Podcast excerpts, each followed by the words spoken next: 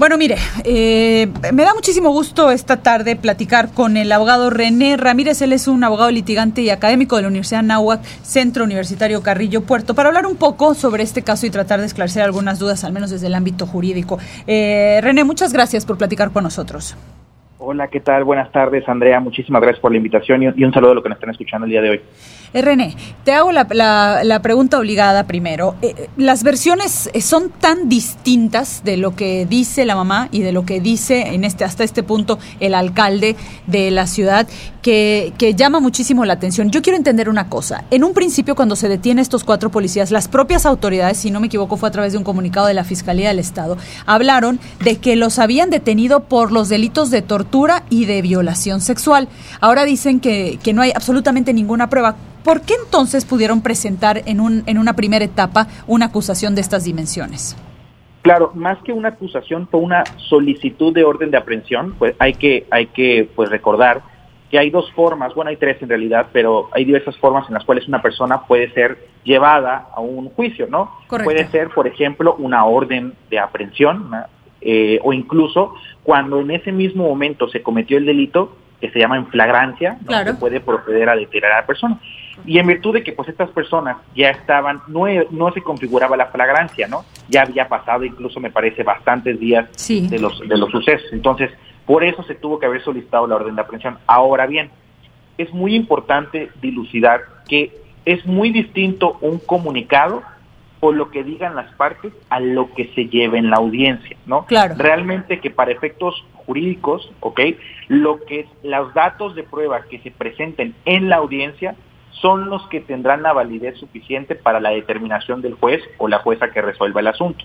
Entonces, en este caso, pues las ambas partes tienen derecho a presentar datos de prueba eh, que puedan presumir o la, la posible culpabilidad o la posible inocencia, ¿no? que es lo, que está sucediendo justamente en estos momentos. Esa parte, o sea, claro, corresponderá al juez en la audiencia eh, determinar, entiendo yo, René, si tiene pruebas suficientes para sospechar de la posible culpabilidad y, y en su caso determinar por qué delitos van a imputar a estos cuatro policías, ¿cierto? O sea, si son sospechosos y son sospechosos de tortura o no, o definitivamente no son sospechosos, ¿cierto?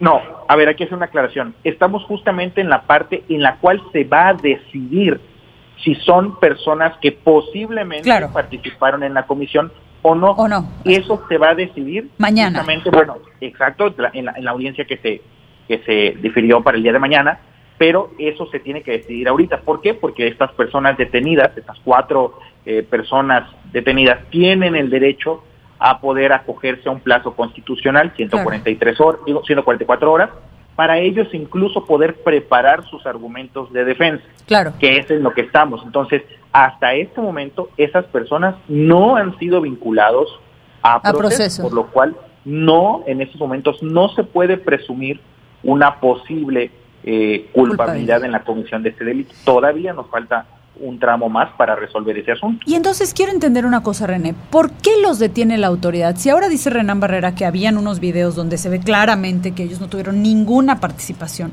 ¿en base a qué? ¿Con qué fundamento legal los detiene la autoridad y emite incluso un comunicado a la Fiscalía? Porque pues eso causa un daño para, para ellos, ¿cierto? O sea, se, se emitió un comunicado diciendo con qué delitos podría en algún momento acusárseles a estos cuatro jóvenes y en ningún momento yo escuché a la madre eh, especificar quiénes eran. Incluso ella hablaba que su hijo había dado la descripción de uniformes. Eh, que hacían asumir que se trataba de la policía municipal, pero ella nunca da específicamente nombres ni nada. ¿Por qué detienen entonces estos cuatro policías si era tan claro, ahora dice Renan Barrera, que no tenían nada que ver? Porque me parece que incluso a un inicio no podemos presumir nada. Eh, eran personas que estaban siendo detenidas en virtud de los hechos preliminares, ¿no? Hay que, aquí hay que, hay que, hay que hacer énfasis en preliminares. Sin embargo, ya se estaba, ya se están llevando en estos momentos actos de investigación. Y esos actos de investigación son los que nos van a arrojar datos de prueba y esos datos de prueba son los que van a presumir o la posible, que aquí estamos hablando, incluso si los vincularan a proceso, a estos cuatro policías, incluso si los vincularan a proceso, no significa que estamos, eh, se está definiendo sobre Sí, sí, claro, que sean culpables, entiendo. Se, significaría exclusivamente que hay suficientes pruebas como para determinar que hay que investigar si son o no son culpables, ¿cierto? Efectivamente. La parte que yo no entiendo es por qué si no había ninguna prueba en un principio los detuvieron. Porque tú puedes solicitar una orden de aprehensión simplemente con una presunción o simplemente con decir, existe una posibilidad de que esta persona haya cometido un delito y en un caso de urgencia, porque tengo que llevarlos a un proceso jurisdiccional, te solicito pues que quieres orden de aprehensión. Y aparte, como se les estaba eh, o se les está imputando, porque eso sí ya sucedió, se les imputó una serie de delitos graves, entonces se procede a la prisión. Pero en base a qué se le imputan esos delitos, René? Si ahora dice Renan Barrera que tenían video, asumo que lo tenían desde un principio.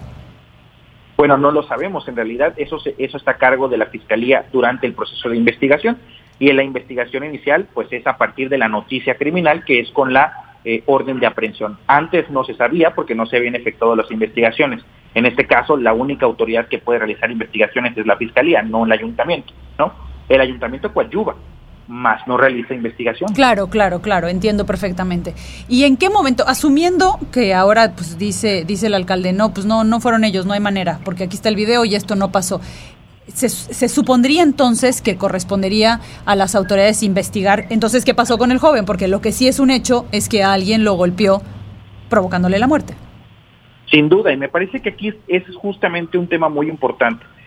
Es, me parece que es un hecho fuera de debate, que esta persona eh, o que tenemos una víctima, ¿no? Claro, exactamente.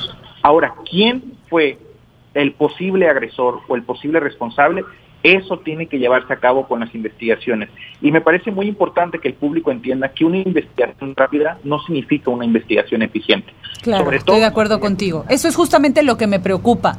Me da la impresión de que el caso ha sido tan mediático, ha causado tanta, eh, tanto interés mediático a nivel nacional, incluso no nada más en el Estado, que tal vez pareciera ahora, por las declaraciones que hace el presidente municipal, que se actuó con un poco de velocidad en la detención de estos cuatro policías, cosa que no estoy criticando, me parece muy bien, pero que tampoco se, se abrieron otras líneas de investigación. Y que me parece que aún siguen abiertas. Hay que recordar que aún no, no hemos terminado la etapa de investigación. Hay una incluso una etapa de investigación complementaria, ¿no? Que se da una vez terminada esta primera partecita de esas primeras, digamos, tres, cuatro audiencias. Entonces todavía falta incluso más investigaciones es incluso una obligación de la Fiscalía de mantener diversas líneas diversas líneas de investigación abiertas y me parece que, que es justamente en este momento en el que estamos. no Creo que como sociedad lo que debemos exigir más que, más que nada es una investigación eh, de altura, ¿no? Una investigación que arroje datos de prueba que al menos nos digan, pues, quién es el responsable, quiénes son los responsables, ¿no? Claro. Y es justamente lo que estamos en estos momentos, eh, bueno, las autoridades están debatiendo. Será muy interesante entonces eh, mañana ver cuál es el resultado de la audiencia y realmente qué dicen estos videos y de qué tiempo hablan. Eh, la verdad es que, no sé, a mí me resulta muy confuso porque pues si, si es tan claro, si, si realmente funciona tan bien las cámaras de seguridad en esta, en esta ciudad y tienen tan claro lo que pasó con este joven eh, minuto a minuto, no entiendo por qué las autoridades no, no salieron entonces a decir, bueno, entonces, ¿en qué momento lo golpearon? ¿Dónde? O, o, qué fue lo que pasó? Pues porque se quedaron, se apegaron a esta versión exclusivamente y ahora, por lo lo que dice el abogado defensor, estos cuatro policías podrían quedar mañana en libertad y pues ahí está la víctima, ¿no? Sí, me parece que, que hubo una cuestión, me parece que en virtud de que tenía que responder la autoridad, pero ahora que ya estamos en la etapa justamente de investigación, que hay que recordar, pues bueno, la investigación inicial se, se inició con esta parte de, claro. de, de, la, de la detención, claro. ¿no? Ahora sí, incluso no, no todos estamos exentos a ello, ¿no? Cuando claro. una persona está siendo señalada de un delito, eh, puede girarse incluso orden de aprehensión con el mínimo elemento. Hay un mínimo, con el llama mínimo. estándar probatorio, ¿no? En este caso Pero la ahora, declaración del joven.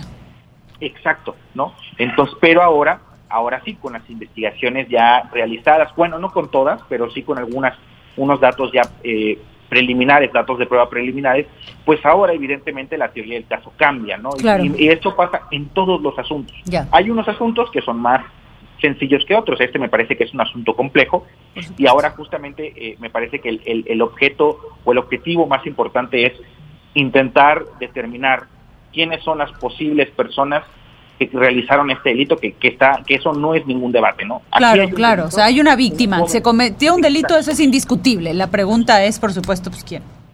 Así es, así es, justamente. Correcto. Pues te agradezco muchísimo, mi querido René, este tiempo que nos dedicas. Te mando un abrazo, que estés bien, que tengas bonita tarde. Igualmente, Andrea, muchísimas gracias. Territorio Independiente.